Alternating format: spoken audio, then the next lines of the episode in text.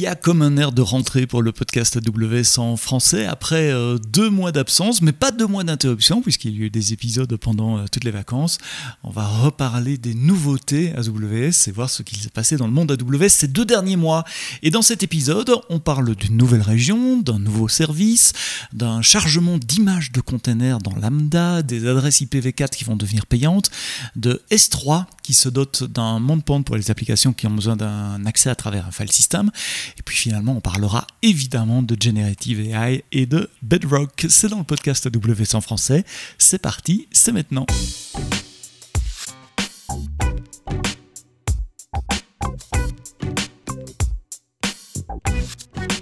Bonjour à toutes et à toutes, merci d'être là, merci d'être fidèles au rendez-vous du vendredi matin du podcast AWS en français. Podcast qui s'est pas arrêté pendant les vacances, puisqu'il y a eu des épisodes pendant toutes les vacances. On a parlé de, de CloudFront, d'accélération pour, pour vos applications HTTP, HTTPS. On a parlé de Time Series, avec deux épisodes d'ailleurs sur les Time Series. Euh, plein d'autres sujets à découvrir dans toutes les bonnes applications de podcast euh, et euh, sur le site du podcast AWS en français évidemment, dont vous trouvez l'adresse dans les notes de ce podcast. 25 août aujourd'hui, ça sent euh, comme un peu la fin, euh, la fin des vacances ou la fin de l'été. Euh, retour à nos bonnes habitudes avec une semaine sur deux un podcast qui est un, retour d'épisode, un retour, pardon, un épisode qui est un retour d'expérience d'un de nos clients ou de nos partenaires et puis une semaine sur deux les nouveautés AWS des deux dernières semaines et ici je vais faire même les nouveautés des deux derniers mois puisqu'il y a plein plein plein de sujets notamment un, un événement qui s'appelle AWS On Tour mes collègues développeurs advocates vont prendre un bus et vont partir sur la route pour faire le tour des, capitales européennes. Il y a des dates euh, à Bruxelles, à Madrid, à Lyon, à Paris, à Zurich, à Francfort, à Milan, à Londres. Euh, j'en ai peut-être oublié quelques-unes. Je vous mets le lien vers les pages d'inscription pour votre euh, date, votre ville. ça se passera entre le, 18 septembre et le, le 6 octobre.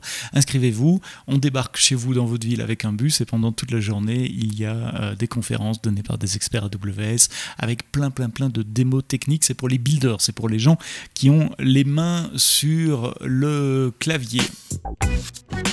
La première nouvelle que je voulais partager avec vous pour ce mois de juillet et d'août, c'était euh, le 1er août. Euh, mon collègue Shani Yoon a annoncé la nouvelle région AWS Israël à Tel Aviv, qui s'appelle par son petit nom d'API IL-central- alors comme d'habitude, les nouvelles régions sont lancées avec un sous-ensemble de services, un sous-ensemble qui grandit euh, de semaine en semaine. C'est incroyable, j'ai regardé les, news au, mois d'août et quasiment toutes les semaines, il y avait des nouveaux services qui s'ajoutent à, cette région. Euh, AWS a un long historique de présence euh, en, Israël, a aidé les startups, les grandes entreprises, le gouvernement également, puisque en 2021, le gouvernement d'Israël a annoncé un programme cadre qui s'appelle le, contrat Nimbus pour utiliser le cloud d'AWS pour toutes les agences gouvernementales israéliennes. Et puis il y a aussi Annapurna Lab, on parle souvent d'Annapurna Lab, c'est cette société qu'AWS a rachetée en 2015, spécialisée dans les semi-conducteurs, et c'est Annapurna Lab qui conçoit et construit les, chips Graviton que vous utilisez euh, sur les instances G quelque chose, ou les chips spécialisés Inferentia Trenium, ou le, système Nitro par exemple. Tout ça c'est conçu par Annapurna Lab euh, en Israël. Euh, ça nous donne un maintenant de 30 deux régions euh, disponibles pour déployer vos workloads. Comme d'habitude, avec les nouvelles régions, vous devez les activer. Elles ne sont pas actives par défaut. Donc, si vous avez besoin de déployer des workloads sur la région Israël, vous pouvez aller euh, activer cette région-là dans la console. Il y a 102 zones de disponibilité. Et puis, on vous rappelle également qu'on travaille sur euh, quatre nouvelles régions qui viendront renforcer ces 32 régions dans les mois et les années qui viennent. Le Canada, la Malaisie, la Nouvelle-Zélande et la Thaïlande. Cet été, je suis tombé sur un, white paper également, euh, écrit par euh, des principal engineers chez AWS, qui explique comment on fait pour charger les containers sur AWS Lambda. Vous savez, à chaque fois qu'une nouvelle instance d'une fonction Lambda démarre, mais ben, on doit euh, télécharger votre code et puis l'instancier. Tout ça, ça tourne dans des micro-VM sous Firecracker. Et le challenge, ben, c'est évidemment de télécharger votre code et de l'instancier le plus rapidement possible pour démarrer la fonction Lambda le plus rapidement possible. Alors au début, quand une fonction lambda c'était un fichier zip avec 250 mégas maximum, bah, ça allait relativement facilement. Mais depuis 2020, c'est possible pour vous de déployer des images de containers jusqu'à 10 gigabytes. Alors quand on regarde l'échelle à laquelle fonctionne lambda, par exemple être capable de créer 15 000 nouveaux containers à la seconde pour un seul et même client quand, quand il scale up, avec des millions de requêtes par seconde, avec euh, des, startup time qui sont en dessous de 50 millisecondes, eh bien, euh, télécharger et instancier une micro VM basée sur du code euh, d'un container qui peut aller jusqu'à 10 gigabytes, ben, ça devient un, challenge assez intéressant à résoudre. Et ce white paper scientifique explique quelles sont les méthodes qu'on a utilisées pour euh, rendre cela possible, donc mettre à disposition des, containers en quelques millisecondes, même si euh, l'image disque est, très très grande. Alors ça passe par différents niveaux de cache, ça passe par de la déduplication, parce que quand vous uploadez des containers, les images de base Docker sont souvent les mêmes, et donc on déduplique au niveau bloc euh, sur les file systems. Ça passe également par du préchargement, de la compression, Enfin voilà, on explique, euh, tout ça. Euh, le Garbage Collection également dans, le cache. C'est un, papier fascinant qui explique euh, les différents choix technologiques qui ont été faits, les, les choix de, design, d'implémentation qu'avait l'équipe, pourquoi ils ont fait ces choix-là, pourquoi ils ont retenu ces solutions et comment ça marche sous le capot. Si vous êtes curieux de savoir comment fonctionne AWS Lambda, je vous recommande vivement la lecture de, de ce white paper qui, bien que scientifique et un peu mathématique, est tout à fait accessible au plus grand nombre si vous avez un background tout petit peu technique que vous connaissez euh, AWS Lambda et les, les, containers. Je vous mets le lien du PDF dans euh, les notes de ce podcast. Une nouveauté pour S3, ça fait euh, plus de 10 ans que j'explique qu'S3 n'est pas un file system. S3 c'est un object store, on y stocke des objets et on retrouve des objets. Et eh bien voilà qu'on lance en open source un driver, un mount point for Amazon S3. En gros c'est un, un, driver que vous installez pour Linux et qui vous permet de rendre visible un bucket S3 comme si c'était un file system ou quasiment comme si c'était un file system. Alors pourquoi est-ce qu'on fait ça? C'est parce qu'il y a certaines applications euh, que vous ne pouvez pas modifier, qui ont besoin de travailler sur des fichiers qui sont dans un file system, mais vous voulez les faire travailler sur des objets qui sont dans un bucket S3. Et jusqu'à présent, ben, vous aviez euh, que la possibilité de télécharger tous les objets, downloader les objets temporairement sur un file system, faire travailler votre application sur les objets du file system et puis remettre les résultats dans S3. Et eh bien maintenant, votre application pourra travailler directement sur S3 grâce à ce driver euh, qui permet d'accéder à des objets en, lecture et en écriture euh, sur S3 comme si c'était un file system ou quasiment comme si c'était un, file system. Il y a quand même quelques limites. D'abord, les objets S3, c'est 5 TB maximum, donc les fichiers que vous manipulez à travers ce, ce, ce point pour S3, c'est 5 TB également. Et puis, on ne supporte pas toute la, sémantique POSIX, par exemple, les, mises à jour de fichiers ne sont pas possibles. Euh, effacer euh, récursivement une directory, c'est pas possible non plus. Les, symbolic links, les liens symboliques, ou faire du locking de, fichiers si vous avez besoin d'un accès exclusif à un fichier, euh, ce n'est pas euh, possible non plus. Encore une fois, c'est normal, Amazon S3, ce n'est pas un file system, c'est un object store.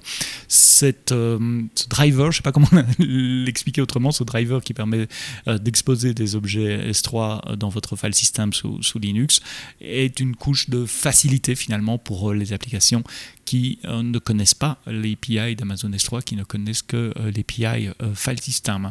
C'est disponible en open source, c'est sur GitHub et c'est un blog de Jeff Barr qui est dans les notes de ce podcast qui vous explique comment l'installer pendant l'été également, il y a eu le Prime Day. Prime Day, c'est une journée de promotion sur Amazon euh, Retail, donc notre, un de nos plus grands clients hein, chez AWS, Amazon Retail, puisqu'ils utilisent l'infrastructure AWS également. Et euh, comme chaque année, Jeff Barr a fait un, résumé des, chiffres euh, pour, pour, donner une idée de la taille et de la pression qu'un Prime Day met sur l'infrastructure AWS. Il fait ça tous les ans depuis 2016, 16, 17. Il l'a pas fait en 18, mais il a fait 19, 20, 21, 22. Et puis, euh, ben voilà, on a euh, la version 2023 euh, et chaque fois. Chaque fois, je suis étonné par, les chiffres qui, qui, sont annoncés. Par exemple, Amazon Elastic Block Store, EBS, 163 pétabytes de stockage alloués pour le Prime Day, avec un pic à 15 trillions, donc 15 000 milliards de requêtes et 764 pétabytes de données transférées chaque jour du Amazon euh, Prime Day. C'est que 7% en plus par rapport à l'année euh, passée, mais 7%, de, capacité en plus, mais pour 35% de plus de, trafic grâce aux efforts d'optimisation au niveau EC2 notamment et au niveau des instances Graviton. DynamoDB qui est utilisé pour Alexa, pour Amazon.com, à plein, plein d'aspects du site web Amazon.com, dans les, les, entrepôts également, dans les fulfillment centers, il y a beaucoup d'applications qui utilisent DynamoDB, avec un pic de 126 millions de requêtes à la seconde pendant le Prime Day, tout ça en, donnant des réponses euh, sur un single digit milliseconde, donc des, moins de 10 millisecondes. Aurora, même chose, presque 6000 bases de données euh, Postgres et MySQL qui sont utilisées avec Aurora, euh, qui ont procédé, processé plus de 318 milliards de transactions et stocké 2000 euh, terabytes euh, de, données pendant le, Prime Day. Euh, quoi d'autre? CloudFront qui a géré plus de 500 millions de requêtes HTTP par minute pour un total de 1000 milliards de requêtes HTTP pendant les Prime Day.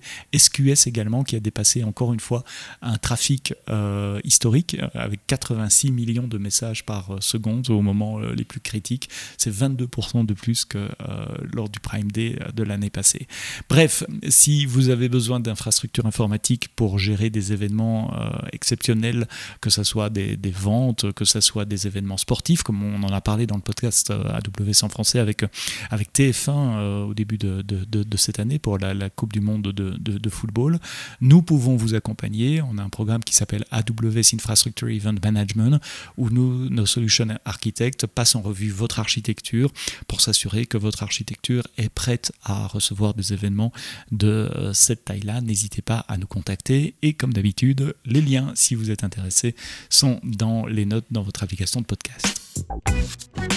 Un autre changement annoncé par Jeff Barr pendant euh, cet été, c'était à la fin du mois de juillet. AWS annonce que les adresses IPv4 euh, vont être facturées à partir du 1er février 2024. Il y aura un prix de 0.005 centimes par adresse IP publique V4 par euh, qu'elle soit attachée à un service ou pas. C'est une des rares fois où AWS augmente les prix et Jeff Barr explique que notre coût interne pour vous euh, permettre d'utiliser des adresses IPv4 a augmenté de 300% sur les dernières 5 euh, années. Vous savez que les adresses IPv4 ne sont plus et depuis longtemps une ressource abondante, c'est devenu une ressource rare et les ressources rares ont donc un, prix, un coût à, mettre en place. la, la facturation de ces adresses IP va vous aider à vous rendre compte des adresses IP que vous, que vous utilisez. Évidemment, nous mettons en place des plans qui vous permettent de migrer vers IPv6 là où c'est possible.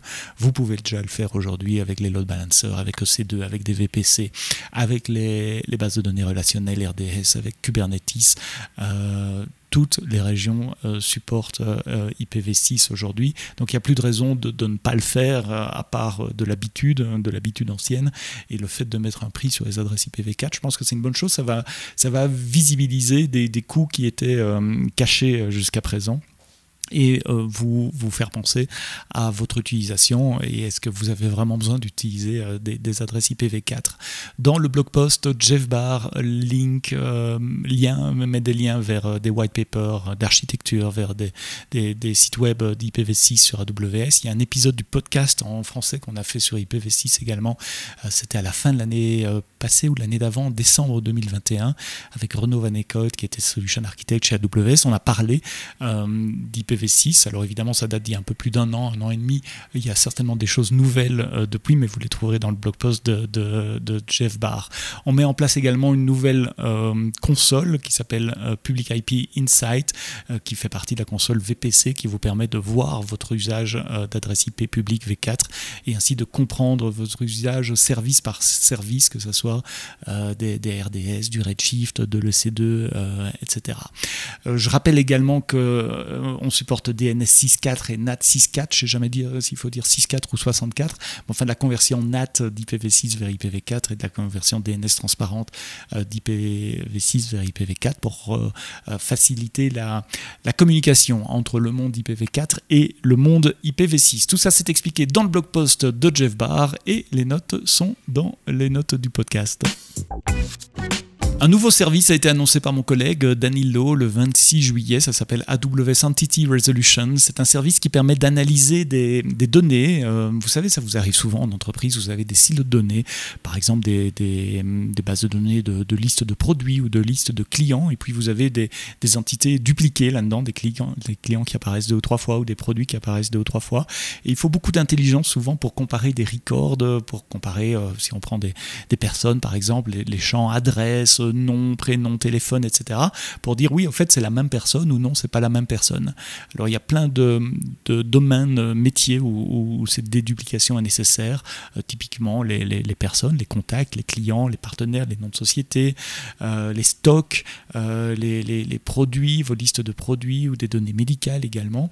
Et donc cette, ce nouveau service vous permet d'utiliser du machine learning pour essayer de détecter des duplicates dans vos, dans vos bases de données. il y a tout un wizard qui vous permet euh, de définir les mappings entre les différents champs, entre une base et une autre, euh, de définir les, schémas que vous voulez euh, convertir, les inputs, les outputs. bref, vous faites tout ça dans la console ou à travers une API comme d'habitude. Et puis vous laissez le service fonctionner et il vous donne une liste des candidats à la déduplication sous la forme d'un fichier euh, sur euh, S3 typiquement. Euh, c'est disponible dans pas mal de régions. en Europe, c'est à Francfort, en Irlande et à Londres. Et puis, comme d'habitude, il y a d'autres régions qui seront ajoutées après. Si vous avez ce besoin de déduplication de vos données, je vous invite à regarder ce nouveau service AWS qui s'appelle AWS Entity Resolution. Et pour terminer, on va un peu parler de Generative AI. Vous savez, ces large language models qui sont capables de générer de l'information, que ce soit texte, image, son, dont on, parle, dont on parle partout pour le moment. Euh, le service euh, d'Amazon, d'AWS qui permet de vous donner accès à des large language models pour vos applications d'entreprise s'appelle Amazon Bedrock. Il est en preview pour le moment. J'en ai déjà parlé dans le podcast AWS en français et on en parlera encore. C'est une preview privée, donc vous devez vous inscrire et puis attendre quelques jours, quelques semaines d'avoir un accès à Bedrock. Bedrock vous donne accès à plusieurs large language models, euh, celui d'Amazon également, ceux de Stable AI pour euh, ce qui est de la génération d'images, euh, ceux de Entropy Cloud sont disponibles également, et puis il y en a encore quelques, quelques autres, celui de AI21 par exemple, celui de Cohere, Cohere, je ne sais pas trop comment on prononce en anglais. Donc vous pouvez accéder à ces, à ces large language models de base, vous pouvez faire du fine-tuning évidemment, et la capacité qu'on a rajoutée au mois de juillet, c'est la possibilité de créer un agent, puisque vous savez, ces large language models, ils sont capables de, de générer du texte euh, sur base de, de leur euh, training, mais leur training, forcément, il s'arrête à une date, à la date où on a fait le training. souvent, on dit sur, sur ChatGPT, par exemple, que c'est, le, modèle s'arrête en, 2020 ou 2021, il n'a pas de connaissances après cela. Et donc, pour ajouter du, du, temps réel des données moderne des données euh, chaudes dans, dans, dans les prompts d'output de, ces large language models, on utilise des agents. Et un agent, c'est un, euh, petit morceau de code que vous allez fournir au, large language model et qu'il va interroger, une API, ou une SPI si je veux être précis, qu'il va interroger au moment euh, de la query pour enrichir sa réponse avec des données qui viennent d'une API. Typiquement, si vous voulez consulter des, des contrats d'assurance, l'état d'un stock, le, cours d'une valeur à la bourse, par exemple, eh bien, vous pouvez fournir un agent qui implémente euh, une API, donc un SPI, euh, que le modèle va interroger lorsqu'il est interrogé, de manière à euh, collecter les données qui viennent de votre API en temps réel pour enrichir les prompts avec les valeurs de votre API. Donc on a rajouté la possibilité de rajouter des agents dans Bedrock. C'est ma collègue Ange de San Francisco qui a écrit le blog post qui vous montre comment ça marche. Les agents, c'est une fonction lambda qui doit implémenter certains points d'entrée euh, de manière à ce que euh, votre code puisse être appelé par euh, Bedrock au moment de l'interrogation d'un modèle et il doit fournir une, output évidemment dans un format spécifique de manière à pouvoir exploiter les résultats fournis par votre fonction lambda. Tout ça est super bien expliqué, j'espère que je l'ai bien expliqué dans le podcast également et, aussi. Et puis on en profite pour vous rappeler aussi que sur deeplearning.ai, il y a un cours créé par AWS qui s'appelle Generative AI with Large Language Models, euh, auquel vous pouvez vous inscrire aujourd'hui. Voilà pour les nouvelles que j'avais épinglées pendant le mois de juillet et août. J'ai essayé de restituer les nouvelles qui me semblent les plus importantes pour vous, les builders, les gens qui ont les mains sur le clavier. Merci d'avoir écouté le podcast AWS en français jusqu'au bout. On se retrouve la semaine prochaine avec un nouvel épisode où on parlera d'architecture hybride, cloud et on-prem spécifiquement dans le monde des médias euh, pour la retransmission d'événements sportifs, pour l'encodage vidéo par exemple. On discutera de différents use cases avec la société Atim, Atem qui a déjà été invité dans le, podcast. Merci d'avoir écouté cet épisode en français euh, jusqu'au bout. Rendez-vous la semaine prochaine pour un nouvel épisode. Et d'ici là, quoi que vous codiez, codez le bien.